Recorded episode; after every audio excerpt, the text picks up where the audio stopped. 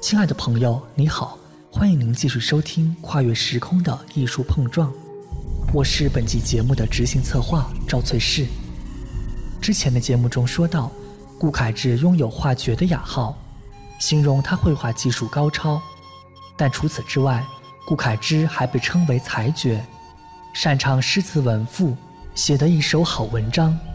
从下面分享的几件事情当中，就能看出顾恺之在这方面到底有多厉害。顾恺之年少时就在文学上崭露了头角。当时他父亲请同事吃饭，宴席上有人弹奏筝，顾恺之当即写了一篇《筝赋》：“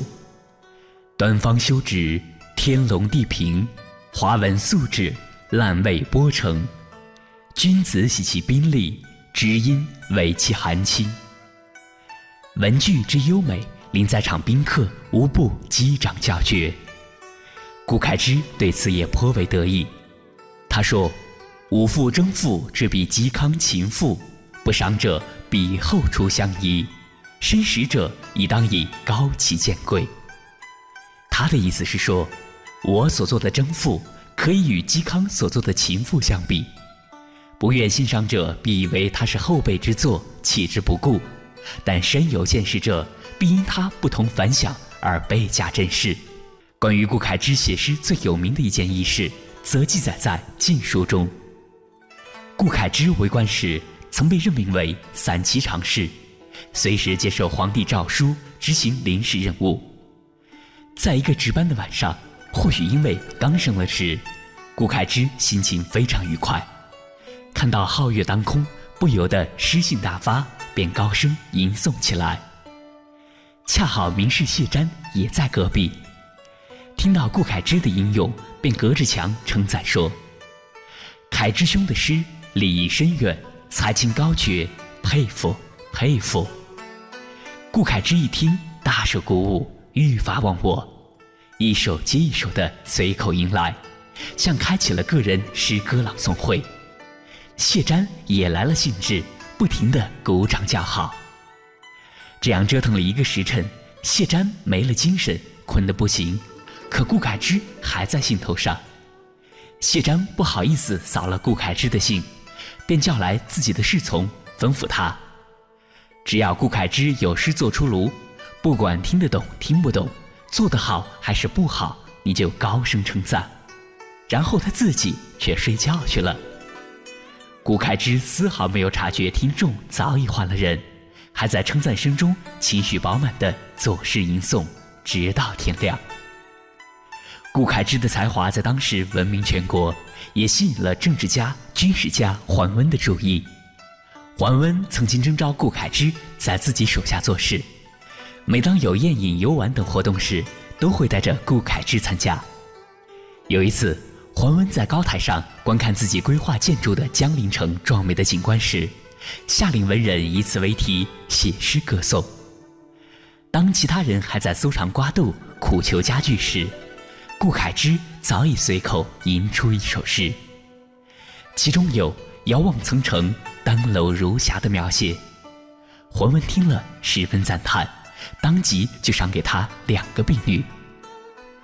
这句话好就好在顾恺之巧妙地运用了比喻的修辞手法，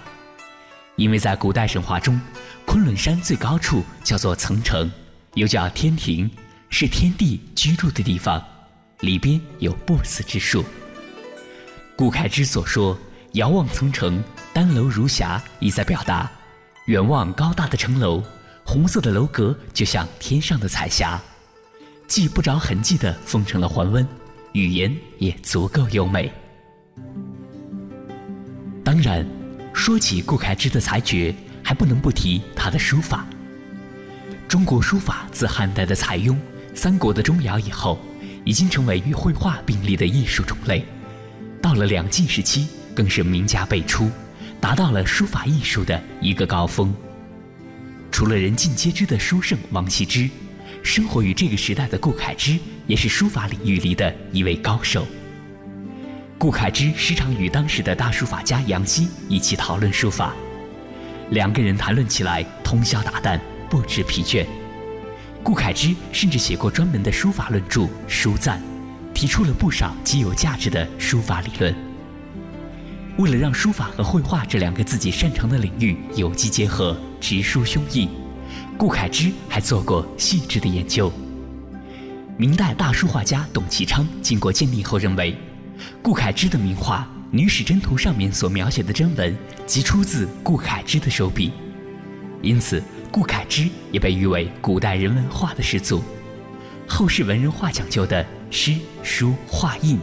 诗文、书法、画工、印章，一个都不能少。顾恺之全都擅长。分享中提到的《女史箴图》，可以说是顾恺之绘画创作的集大成者，也是和《洛神赋图》齐名的传世佳作。不过，与《洛神赋图》的灵动不同的是，《女史箴图》被赋予更多的政治意味，因为这幅画所要传达的思想，已经从个人的情爱转变为对现世的劝导。下面，我们就来了解一下顾恺之画作《女史箴图》的创作主题，以及知名文化学者蒋勋先生对顾恺之这两幅传世名画的对比，从中或许能够提供给我们一些。在欣赏古代绘画时的专业思路和启发，《女史箴图》和《洛神赋图》一样，都是顾恺之以前人的文学作品为蓝本创作的绘画长卷。《女史箴》原是西晋时期的名臣张华创作的文章，呈送的对象是西晋惠帝司马衷的妻子贾皇后。在当时。西晋惠帝司马衷不务正业，专横荒淫无度的贾皇后独揽大权。朝中博学善文的大臣张华深感无力，并以当时封建社会重男轻女的礼法和宣扬妇女所谓的德行为内容，搜集了历史上贤德女子的故事，撰写成文章《女史箴》，用来劝谏贾皇后，并劝说后宫嫔妃们要修德养性，树立高尚的道德品质。整篇文章将近三百五十字，当时的人们认为这是苦口陈篇、庄严警示的名作。如今，顾恺之绘制的《女史箴图》的名气已经比张华的文章更有名气。毕竟时代有了长足的进步，而《女史箴图》画作的真迹也已经失传。现在我们看到的是唐代和宋代的摹本，宋代的摹本收藏于北京故宫博物院。唐代摹本则在一个多世纪以前被八国联军掠走，藏于大英博物馆中。据说因为收藏不符合要求，这幅跨越一千多年时光的宏伟巨作已经开始出现掉渣的现象。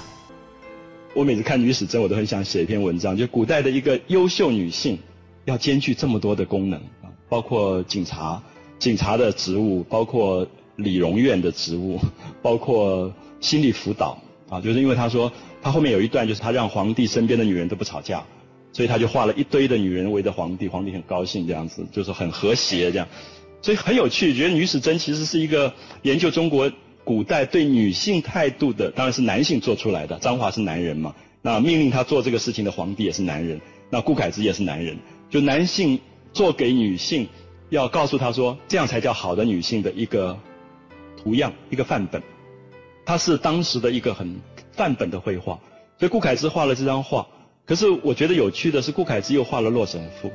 所以各位有没有感觉到顾恺之本身是分裂的？《女史箴》是非常歌颂在传统伦理里面女性应该如何如何，可是《洛神赋》不是，《洛神赋》是一个有点像道家的东西，因为他是仙人，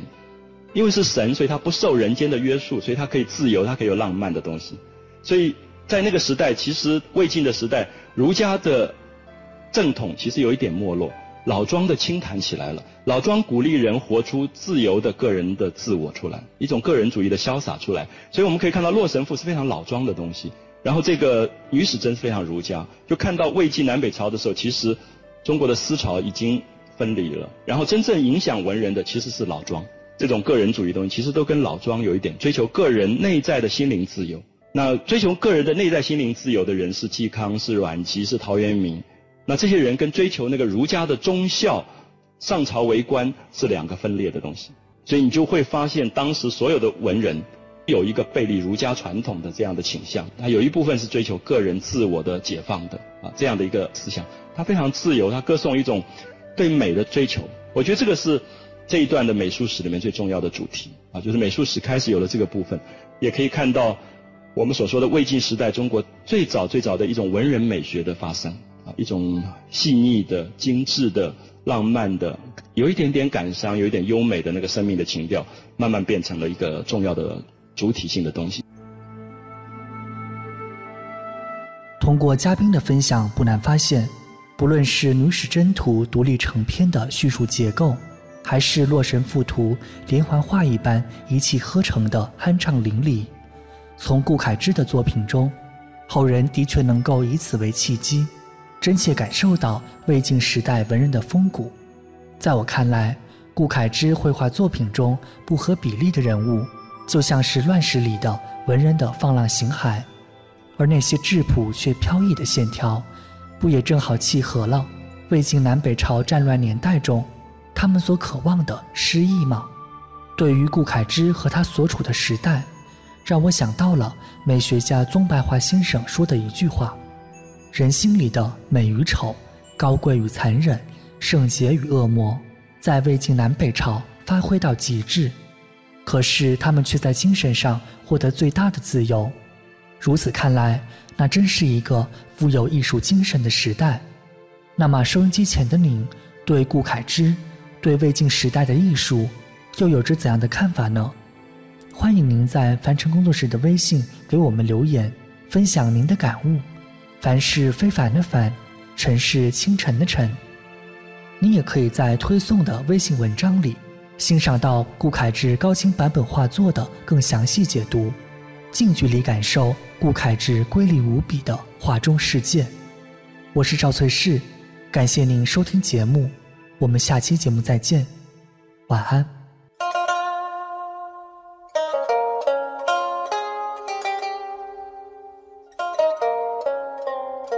本节目由凡尘工作室策划制作，总策划王小晨。执行策划赵翠氏，制作人马素双。无家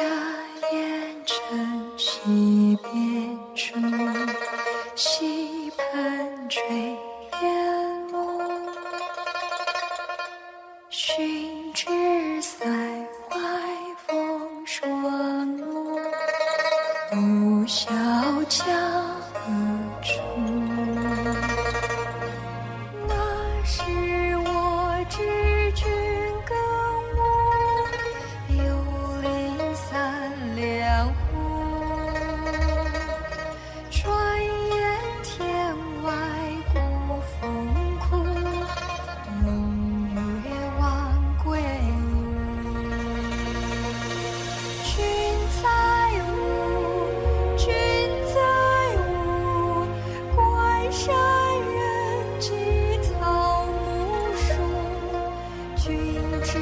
舞，君之舞，愿以长生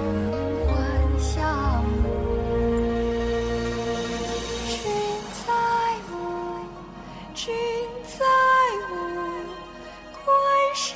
远寄草木疏。君之武，君之武，愿以长生。笑